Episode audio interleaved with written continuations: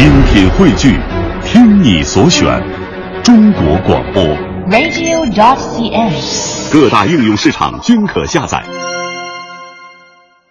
品中华文化精髓，颂华夏历代风雅。听众朋友，大家好，这里是中央人民广播电台香港之声数码广播三十二台的《中华风雅颂》。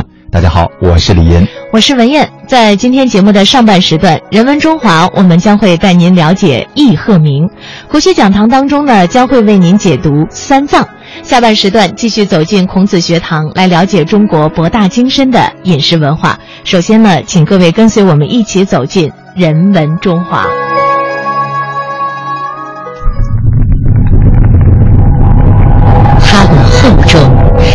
见证了岁月沧海桑田的变迁，见证了历史金戈铁马的呼啸。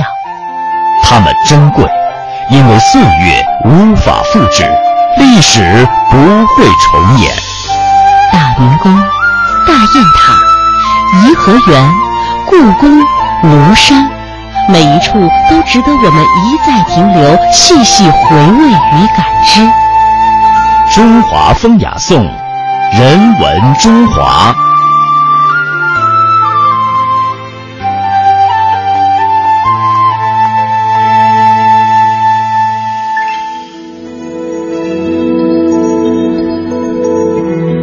好，人文中华，我们今天呢要给大家介绍的是有关于书法的内容。在素称书法之山的镇江焦山，历代书法家的碑刻非常多，其中不少都是珍品。摩崖刻石，刻石年代众说不一，点画灵动，字形开张。北宋书法家黄山谷于此刻石得力诸呃独多，形成了山谷书中宫内敛、横竖画像四周张开的这种辐射式的独特风貌。山谷并有“大字无过易鹤鸣”之句，历代评价很高。明代的王士祯评价说：“此名古拙奇峭，雄伟飞逸，故书家之雄。”古代碑帖鉴赏当中声称，呃，称赞此碑帖说：“名字连笔圆润，落笔超逸，神采脱俗。”其中最著名者是宝墨轩碑林当中被誉为“碑中之王”的易鹤鸣。这是一篇哀悼嘉贺的纪念文章，内容虽不足道，其书法艺术诚然可贵。这个“意”字呀比较难写哈、是这个外面一个病字块儿，应该是里面的简写的这个方法是一个家，下面一个土，它是取的埋葬的意思。一个书法家家养的鹤死了，埋了，并写了铭文。呃，易鹤鸣呢，本来是刻在焦山的石壁之上，唐代失落于长江之中。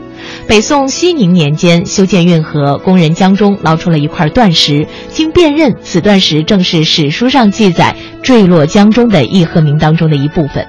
一百年之后，南宋的淳熙年间，运河重修，疏涛工人又打捞出了四块，送至当地的县府。经考证，这三块断石也是易鹤鸣的一部分。这样和先前打捞上来的那块断石拼凑在一起，正好是失传很久的易鹤鸣。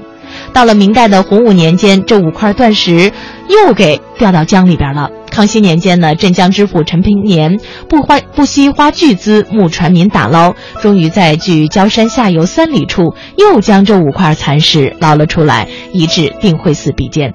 一九六零年合五为一，弃入壁间。那么接下来呢，我们通过一段纪录片来了解一下它的概貌。焦山，一座带有浓浓水汽的江心岛屿，山水天成，古朴优雅，像一个梦幻中的小岛。四面环绕着长江之水，是焦山名扬天下的是岛上掩映在银杏树林下的焦山碑林，里面珍藏着从南朝一直到清朝历代碑刻二百六十三方，数量之多，仅次于西安碑林。而精品之多，世所罕见。在碑林北侧，一座亭子背山面水，里面收藏着一件被称为“碑中之王”的残缺不全的石碑。大约在南北朝时期，一个字号华阳真义的隐士在华亭得到一只仙鹤，仙鹤随他四处云游。想不到在镇江竟然仙逝而去，仙鹤是古人心中的长寿胎禽，它的死向主人昭示了追求长生不老的虚幻。主人用玄黄的丝绸收敛于遗骸，葬在焦山下，并在葬鹤的土丘旁写下了一百多字的“易鹤铭”进行凭吊。易是埋葬之意，“易鹤铭”就是葬鹤的铭文。为死去的爱鹤而在摩崖上挥笔题词，是南北朝时期的文人雅士所为。成文之后。隐士雇佣工匠将全文刻在焦山摩崖石壁上。易鹤鸣无论是书风还是技术习惯，都迥异于中国书法的传统。首先，他没有留下任何朝代纪年的信息，甚至也没有留下作者真名。更为奇特的是，他的行文顺序是从左到右，整篇文章文风飘逸。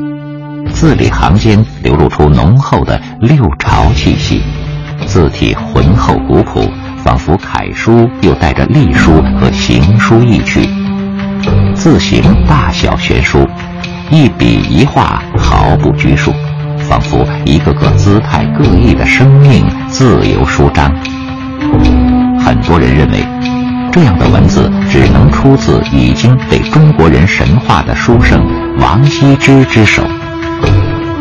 由于焦山是个孤岛，人迹罕至，整个崖壁上那时只有这一块碑文。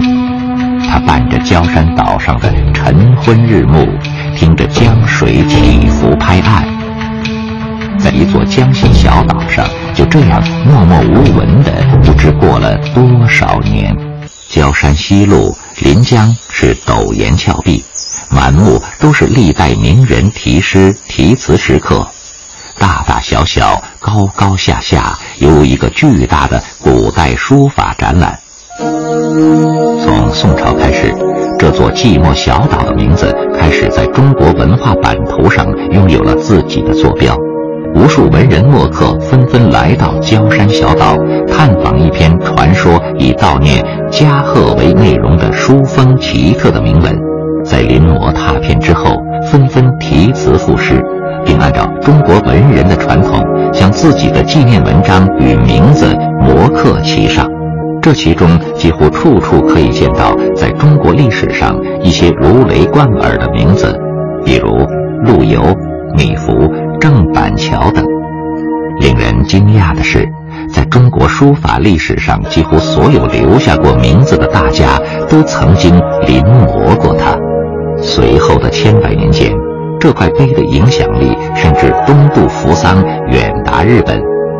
越来越多的文人进入这个小岛，拜谒临摹，题名留字，使得焦山摩崖成了一座名副其实的书法之山。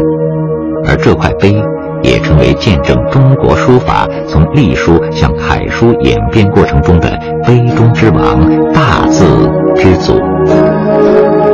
不同时代的文人来到这里，他们带来的除了拓碑用的纸墨，还有酒水与诗词。当暮色四合，他们久久不肯离去，就在摩崖之下点燃篝火，饮酒赋诗。这逐渐成为六朝以后来焦山岛拜谒的文人们一种聚会方式。每个来客在欣喜之余。都会带着些许遗憾离去，因为自宋代以来，大家看到的只是段落的残碑，没有一个人看过铭文的全文。至今为止，易鹤铭有文字记载的最全的文本是在北宋时被发现的，而从记录者到发现者之间的距离，竟跨越了几百年的时光。唐代镇江金山寺内，一个无名僧人信手在一本佛经的背面抄录下了易鹤铭全文，并随手把夹藏着蝇头小字的佛经轻轻放回了藏经阁。没有人知道这个僧人是谁，他又是从什么地方抄录的，而这原文又出自哪里？唯一能肯定的是。这个僧人并没有意识到，这次在昏黄油灯下信手书写的内容，为后世留下了易鹤鸣原刻全文的孤本。一百年之后，北宋学者刁岳在金山寺去看佛经，无意间在一本佛经背后发现了易鹤鸣文本的抄本，成为当时书法界一个重大发现。在引发关注的同时，也引起了更大范围的争论。这个文本呢，就是在出水以后跟文本对比，这个出入很大。很多东西呢，都是当时别人补上去，就是有一部分是禅师上的文字，因为这个文人他好事，就是不全都要补全了啊。很多东西呢，就是不太有根据的补上去的。近千年来，实际上对唐人金山等。都没有引起一个足够的重视。那么，根据我对这个唐人金丹本的这样的一些考证和研究，我认为情况不是这样的。我们举个例，举一些例子来说，中国历史上几乎所有的文人墨客都喜欢将题字篆刻在岩石上，大概认为石头万年不毁，诗文也可以万古流传。然而，或许连作者都没想到。这一篇雕刻在岩石上哀悼加贺的纪念文章，正是由于刻在石上，使得文本的命运与石头的命运在漫长的时光流逝中牵涉一起，命运多舛，为后人留下了诸多不解之谜。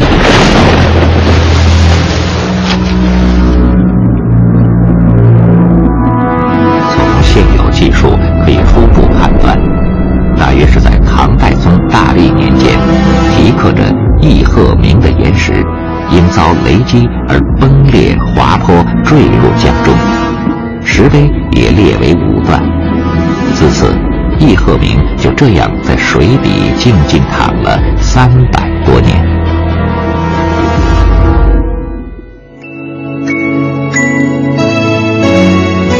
经过历代专家的考证，易鹤鸣原文应该在一百六十座左右，尚有很多的缺失。自此，易鹤鸣残石的打捞成为了萦绕在学术界的一种情节。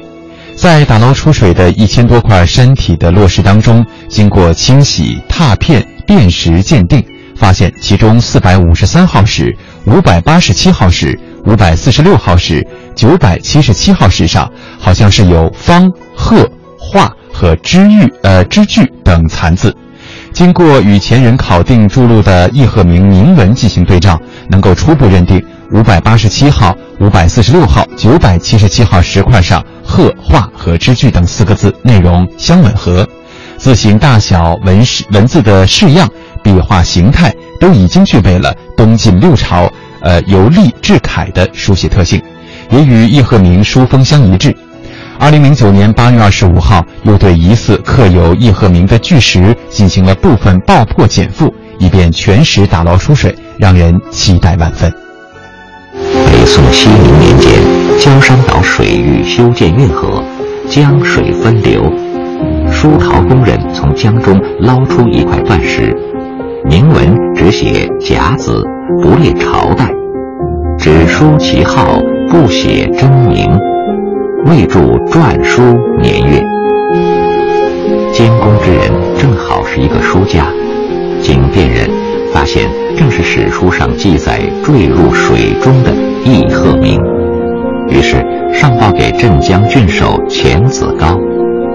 钱一方面将残碑立刻保护起来，同时开始在摩崖附近进行搜寻挖掘，不久又发现了尚未落水的易鹤鸣上半部。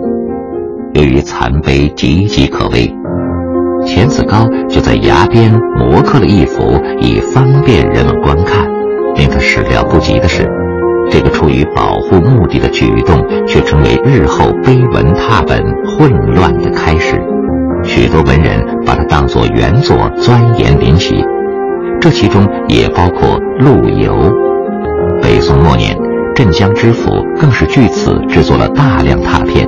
并迅速成为官场上文官之间相互赠送的珍贵礼品，史称“府刻本”。这个著名的官方错误，一方面使得伪本被作为官方钦定的真本大量流行，另一方面使得易鹤鸣的价值被更广泛的传播出去。易鹤鸣的发现令北宋书法界一片哗然，古朴自然的书风，无法归类的字体，字号大小不一，字序从左到右。更是中国书法历史上绝无仅有的异类，不具真名，不写纪年，一派飘逸的六朝之风，吸引了众多学者的倾慕与关注。随着易鹤鸣获得越来越多的关注，一千多年前隐居小岛、伤心葬鹤、不具真名的作者，在有关碑文内容的世说纷纭中，却始终。隐没在这个水雾弥漫的故事深处，只留给后人一个模糊的背影。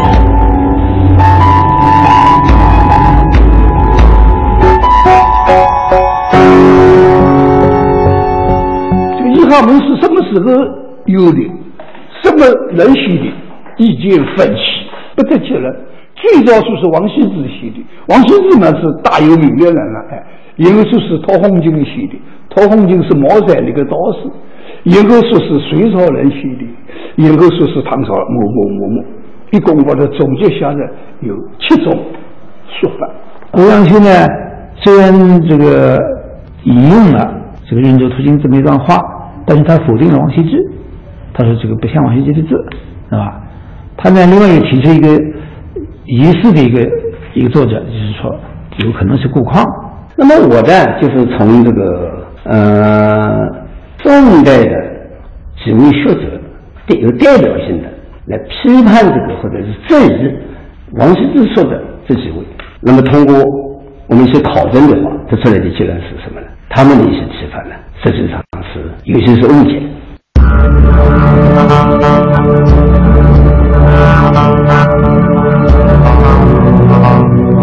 类似于这样的争论，已经持续了一千多年。中国历史上很多名人均牵涉其中。对于易鹤鸣文本和作者的猜想，逐渐成为中国书法史上一个著名的谜题。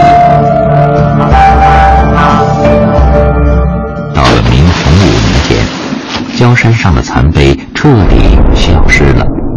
一种说法是由于风化再次跌落江水，另一种说法是被痴迷的文人盗走。两种说法都无从考证。自此之后，易鹤鸣的故事只存在于文字记载中，其碑文内容和作者身份都成为一个被风尘江底的未解之谜，一块至今无法找到全文的残缺不全的石碑，更因其坎坷传奇的经历被赋予了神秘的色彩。时间又过去了七百多年。一个与易鹤鸣密切相关的人物出场了。清朝康熙五十二年春天，苏州知府陈鹏年携家眷到镇江闲居，船过焦山岛，他走出船头，望着脚下滔滔江水，思绪万千。作为一个金石学家，他知道脚下的江水中隐没着一段中国书法史上历史最持久。牵涉名人最多、影响最为深远的一个公案。陈鹏年，湖南湘潭人，擅长书法，曾官至江苏布政使，相当于今天主管民政的副省级官员。作为康熙年间著名的一位清官，他秉性刚直，敢于任事，不畏权贵。在任上，曾因得罪上司两次被诬下狱。康熙两次下旨平反。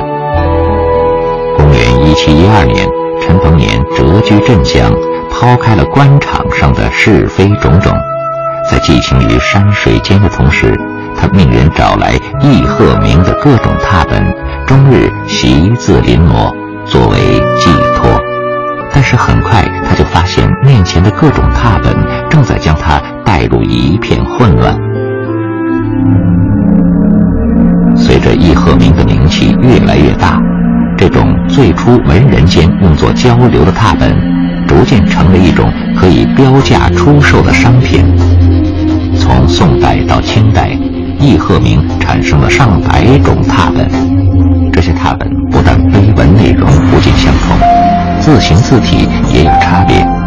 如果仔细审看，各有不同，证明其中很多是伪本。这些拓本的出现给学界造成极大的混乱。到陈鹏年时，这种混乱已经达到顶峰。他翻遍古籍，潜心考证，却发现陷入更大的混乱。易鹤鸣诞生已经有一千多年，而在长达七百年的时间里，他都静静躺在水下。事实上，所有记录在纸上的文字都无法被确证是来自于最初的石碑。清除混乱的唯一希望，就在水底下那几块刻了字的断石身上。鹤鸣发现以后，得到了历代书家的高度评价，如黄庭坚任其大字之祖。作诗说：“大字无过易鹤鸣，其书法意态雍容，格调高雅，堪称逸品，是艺术性数高，极大的影响了后代的各种碑刻。易鹤鸣呢，是中国书法史上具有坐标意义，其艺术影响力绵长、悠远呃悠远。”远及海外，在这个江崖壁上呢，大约在唐代后期或稍晚坠落江中，破裂残损。自宋代易鹤鸣残石被发现以来，历代书法家都给予其高度评价，对他的时代、作者、思想艺术性等方面的研究和探讨也一直都没有停止过。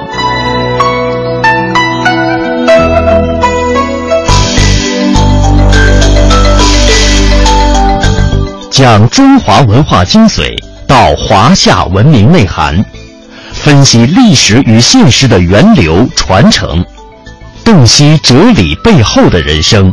中华风雅颂国学讲堂。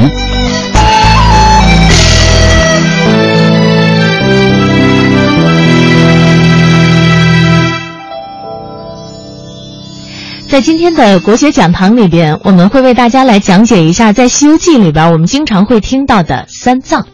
在《西游记》的第十二回当中说到，玄奘法师正与众僧讲经说法，那菩萨在下拍着宝台，厉声高叫道：“那和尚，你只会谈小乘教法，可会谈大乘吗？”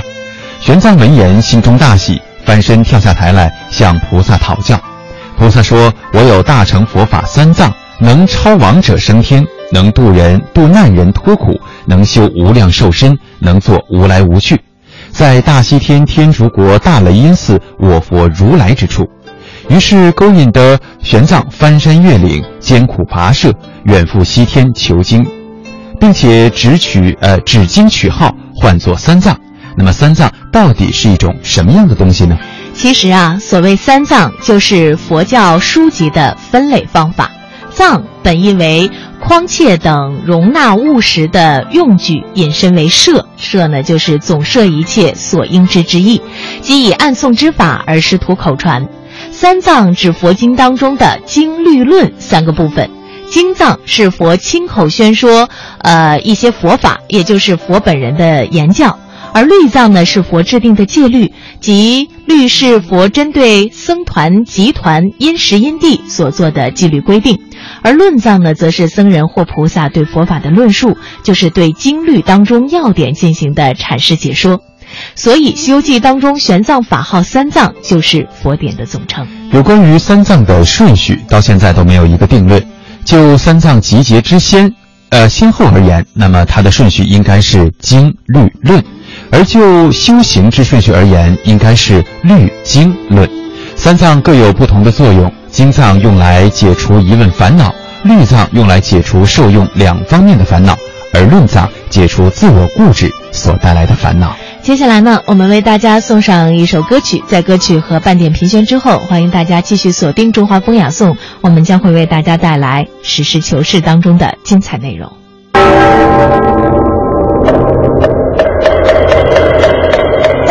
与今文化碰撞，雅与俗相得益彰。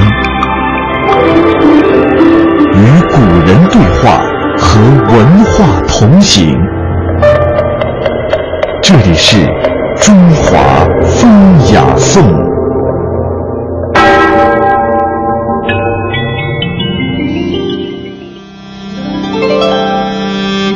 迎大家继续收听来自于中央人民广播电台香港之声数码广播三十二台的《中华风雅颂》。大家好，我是文艳。大家好，我是李银。在节目的下半时段呢，我们将会继续带领大家来了解一下中国博大精深的饮食文化。这是一个学堂。听众朋友您好，欢迎走进孔子学堂，我是主持人光明，我是主持人时代，我们特地请。但是它没有围墙。是什么学堂呀？中国人常常是讲有缘分的，跟我们文化有缘分。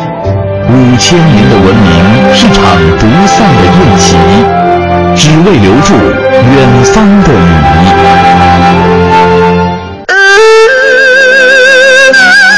他从小吃着锅盔，听着苍凉的秦腔长大。三十四岁时，他东渡日本。攻读食品加工博士学位。身为食品加工学的教授，当他环游世界的时候，他看到的是大多数人看不到的风景。Agriculture 呢，前缀 agri 呢，实际上是田地的意思；culture 呢，是耕作的意思。也就是说呢，这个 culture 呢，实际上是人类生活的一种方式，而在远古时期，这个耕作就是一种文明的生活方式。走过花甲之年，他又开始用西方的理论审视中国的饮食文化。他就是中国农业大学食品学院教授李李特。识时务者为俊杰，跟着见多识广的科学家，感受古今中外的他山之石。来孔子学堂，和我们一起实事求是吧。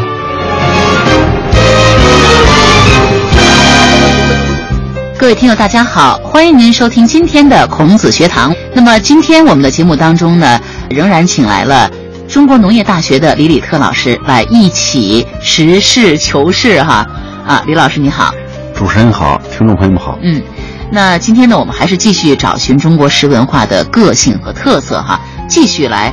这个讲和谐与科学这两种文化孕育出来的这个价值体系，那中国的食文化它历经了千年的演变，走到了现在，在它的身上，和谐和科学是否能够完美的融为一体，那是今天，呃，需要我们来给大家这个说一说的，聊一聊的哈。那要说到吃出来的和谐，我想首先就是食材的这个选择。对，那我们在中医养生当中也讲到。春夏养阳啊，秋冬养阴。您说嘛，这个养生是归类到阴阳五行当中的哈。对，应该是讲究什么季节补什么。呃，我们也说过说，呃，我们应该吃时令菜，不要逆着这个季节去吃菜。对，啊，那些都是对人体不是特别的合适的哈。所谓的天人合一嘛，比如说刚才说了，中国人看重吃上市菜。李老师，您看啊，我们至少在内地啊，就常见这个几个西式快餐店。比如说，肯德基、麦当劳和必胜客，这是必不可少的每个城市哈。常年都是生菜，沙拉呢几乎是没有变化的，永远都是这个几个菜。对，那人家是不是就没有这个上市菜一说呢？是因为西餐属于游牧式文化，嗯，所以说它和植物的生长季节不是很明显。嗯，中华食文化它是农耕食文化，嗯，那么这个农耕呢，就和植物的生长一年四季收获。它就有着密切的关系，所以说这才有了时令菜的说法啊。那么游牧食文化就过两天杀一头羊或者杀一头牛或者挤奶啊，它一般啊随着季节的变化变化不大，那都吃羊肉，所以说它吃菜不多，那就显不出来。那么孔子《论语》里边不是说吗？格不正不食，其中后边还说不时不食。嗯，这个时间的前面那个时时间的时，不是时令菜，哎，不吃。对，就是不是时令菜不吃。那里边也有科学道理，就是现在人们即使拿温室大棚啊什么种出来一些反季节的东西，嗯，但是也发现还是没有那个产它的这个季节出来的东西吃起来香，就跟西红柿一样。对，哎，那就是味道都不对了。哎，那个时令的这个西红柿吃起来那个味道非常的香，尤其是那黄瓜。哎，对，黄瓜。那个时候，哎呀，一掰，哎呀，那个味道特别的诱惑人。对，嗯。那一方水土养一方人，中国讲究这个和谐，尤其在吃的方面。那么不同的地域，人们对于自然的利用也是非常这个和谐。做菜要少放盐，还要多吃水果。油炸的东西容易发胖哦。饭后百步走，活到九十九。对于饮食和健康的了解。光靠这些小窍门怎么够呢？食品学教授用科学视角带您扫描中西方饮食文化，做新时代的时尚先锋。让我们从实事求是开始。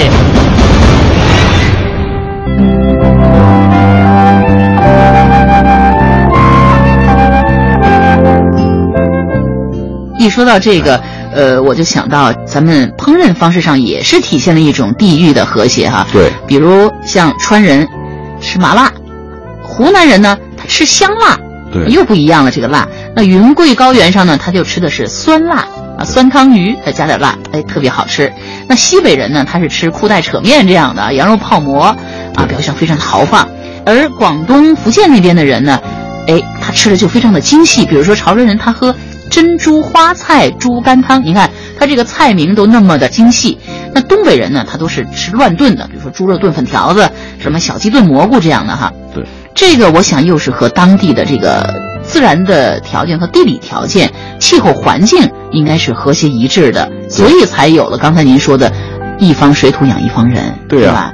咱们中国一个就是它搭配的这些材料都是当地能够生产的，嗯。把植物、动物，包括五谷都很好的结合起来。就说咱们说羊肉泡吧，嗯，把羊肉、肉食和面食，嗯，哎，还有糖蒜，还有这些东西，哎，它结合在一块儿。羊肉泡里边有香菜，其他民族很少有把肉和面食这么混到一块儿吃的。这个羊肉泡呢，它弄到一块儿，组合到一块儿，嗯，就非常好。咱们说靠山吃山，靠水吃水，靠水边的那可能就是鱼多。那高原上的，他就吃一些高原上生产出来的东西，可能肉食就稍多一些。哎，就是咱们可以说过去就是对于自然界的利用也非常充分。嗯，就说吃生菜吧，嗯，因为中国人吃生菜，在中国生菜实际上就是莴笋。嗯，因为中国人不光是吃这个莴笋叶子，他也吃那个茎，就是那个莴苣。你看西方他就光吃那个叶叶子，然后加进去，那个莴笋呢就。没法吃，他也不切丝儿，他也不炒，他不知道怎么吃，他就不知道怎么吃。其实他要吃过了以后，我想他肯定特别爱吃。这个莴笋挺奇怪的，蒜也是这，嗯，西方人都吃大蒜吧？对呀，咱这有蒜苗、蒜苔儿，嗯，哎，蒜上面长的那一节我们都能吃，哎，都能吃，利用的非常充分。对，哎，吃肉也是这样，吃鸡，嗯，不浪费资源。哎，从鸡脖子到鸡翅膀的，甚至连鸡脚。咱们说鸡爪子，鸡爪子，哎，都啊，我最爱吃鸡爪子，哎，就是充分利用资源。而且我想跟这个地域的这个气候，它也有很大关系。比如说东北和西北那个地方非常的冷，风沙比较大。那尤其冬天吃饭的时候，就希望是这个热乎乎的、热腾腾的，所以蒸煮的东西比较多。比如说猪肉炖猪肉炖粉条，对啊，酸菜汆白肉，这样都是哎热气腾腾的哈。刚才说的那个羊肉泡馍都是热气腾腾的，而且那个地方的人嘛，这个性格也特别豪爽，所以你让他，所以呢，他们都是大碗喝酒、大口吃肉的。你让他做的哎小菜，比如说像南方江南一带做的那个小菜，你让他吃，他就觉得特别不过瘾。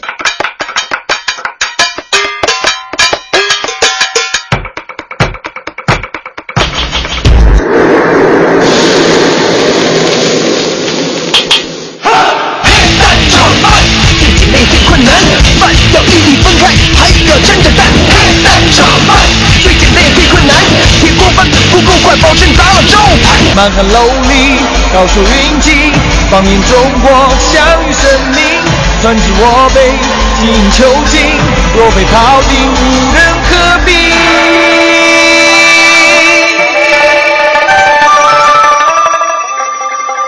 其实杂粮很养人。实实际上就是在一些呃比较严寒呀或者光照就是紫外线光照比较强的地方，嗯也就是说呃自然条件比较苛刻的地方，这些植物里边现代人才发现。它有很多抗氧化的成分，嗯，也就是说它的生命力特别强，它有这些保护生命的成分，所以说现在才发现这些东西都是好东西。嗯，对人体也是有保护作用的。呃，人体有保护的，因为咱们中国有蒸煮文化，像这些东西就能吃啊。对呀、呃，各种粥啊，而且做出来还是非常好吃、很美味的食品。对啊，尤其是荞麦，它没有面筋，你要咱做馒头啊，做什么它不好做。那咱们把它发明把它压出来做成饸饹，嗯，啊，就压出来跟面条一样。那现在人发现荞麦里边这个芦丁，嗯，含量很高，哦就是世界上哎有三百多种植物有芦丁，但是人能吃的就是荞麦。这个芦丁非常好，嗯，它首先呢能够呢强化人的血管，作为脑溢血，嗯，或者是治疗这个心血管病，它是一种非常好的化学成分。嗯，呃，比如说正常服用这个芦丁，它可以让这个血管变得更加强韧，还可以呢增加人的胰岛素的分泌，就是对于糖尿病。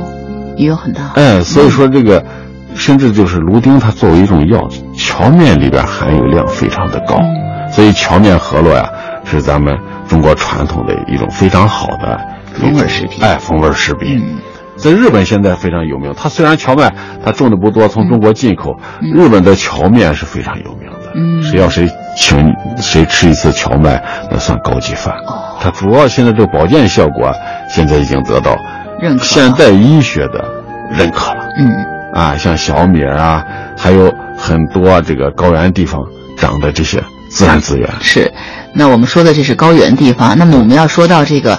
沿海、沿江的那些地方，比如说我们最南边的广东、福建那一带，对，那一带一般气温都是偏高的哈。对，呃，夏天呢时间比较长。那夏天我们都知道，在夏天的时候，一般食欲都是降低的。对，为了保持住这个人们生理上需要的这种饮食，那怎么办呢？哎，那边的人就非常的聪明。广东、福建那些人做的那些菜肴呢，都一定是先开胃，比如说先让你喝个汤，开开胃，然后呢再用各种佐料配出非常丰富的这个食物，非常美味的、非常鲜味的食物，让你去进食。是，嗯，它也是运用了很多咱们古代人们这个传下来的饮食的智慧，嗯，利用当地的材料，把这个东西做得非常好，对，非常讲究，哎、把江米、嗯、大米和这个菜做到一块儿，它有很多非常奇特独特的这种吃法，嗯，是的，哎，拿大米做成糕，它叫伦教糕，嗯、不知道您见过没有？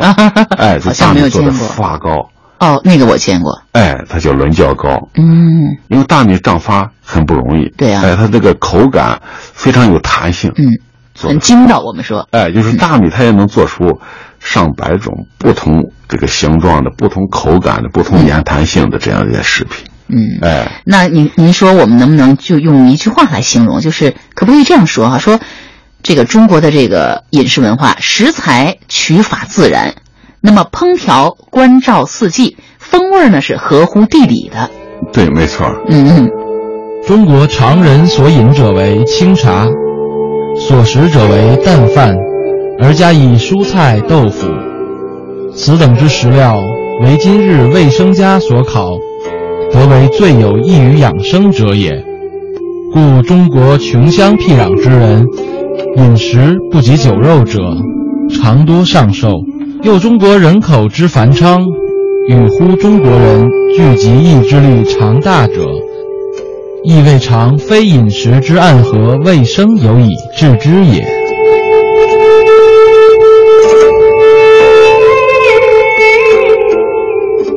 这是孙中山先生说过的一段著名的关于中西方饮食文化的话哈。那文中提到的中国人饮食结构的科学和长寿、人口多、抗病毒能力强呢都有关系。那我们在前期节目当中也说过了这些哈，比如说这个五味调和对人体健康的一些呃帮助哈。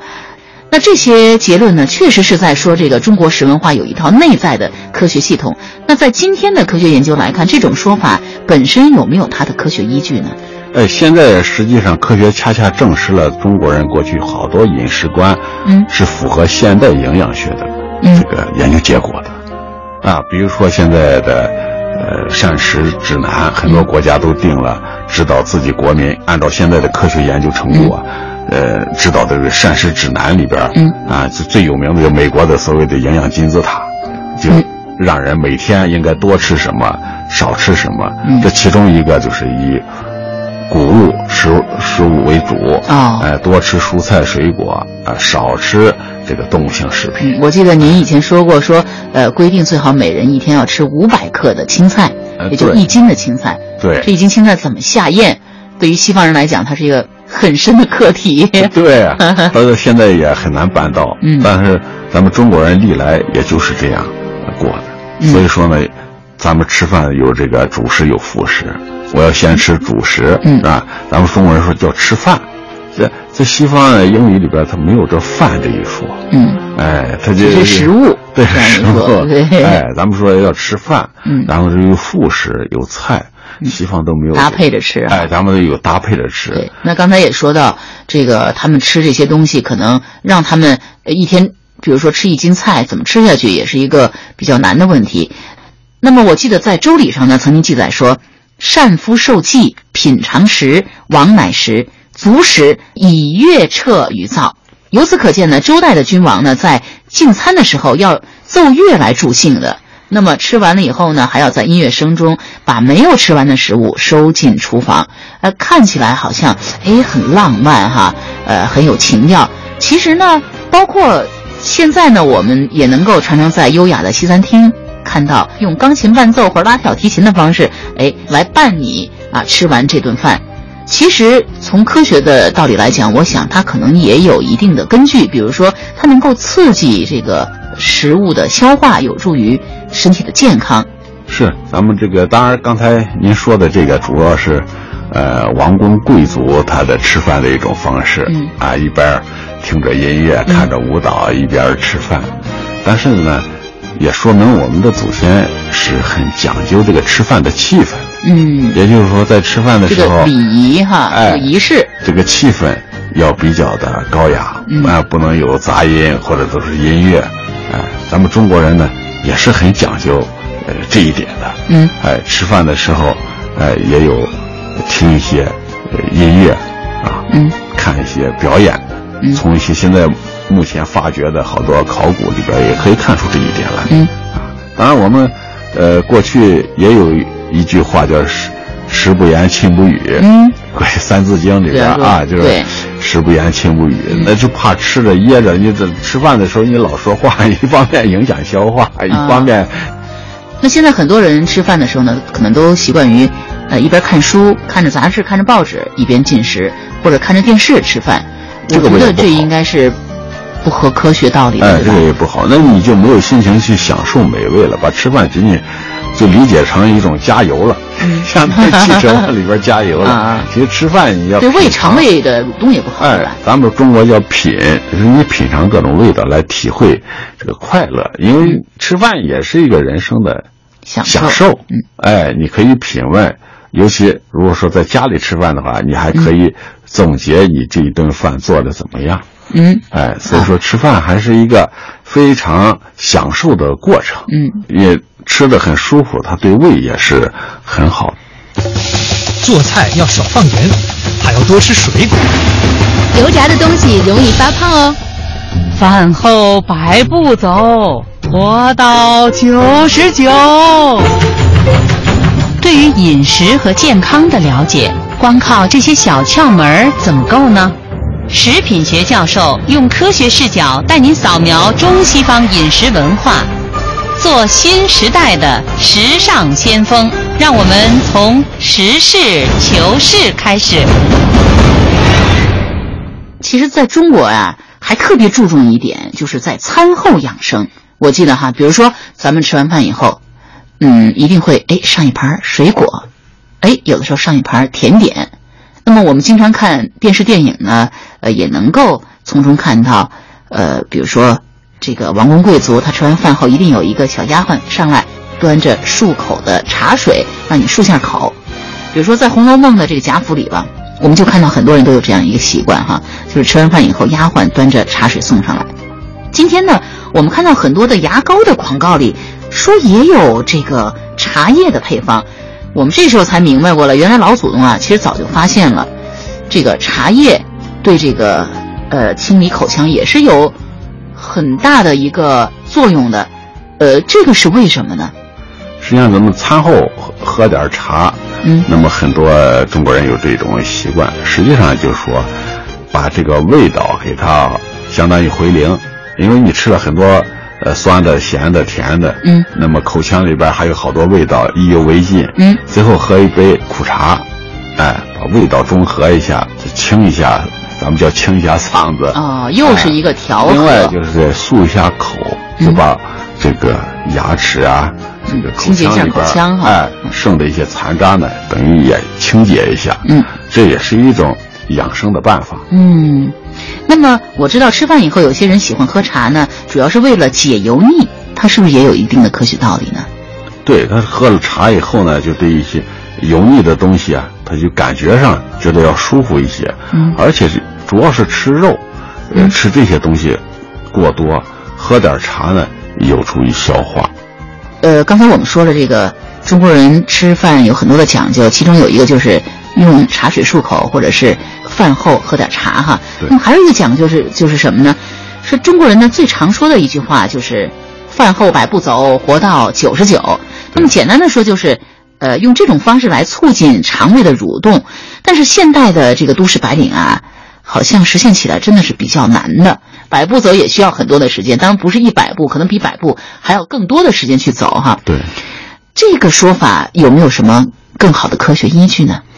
这个说法呢得到了科学的证实，也就是说呢，呃，光吃不动，那么容易伤身体。嗯，也就是说，吃进去大量的食物以后，那么人在消化吸收，首先经过肝，肝脏它把这个就要吸收。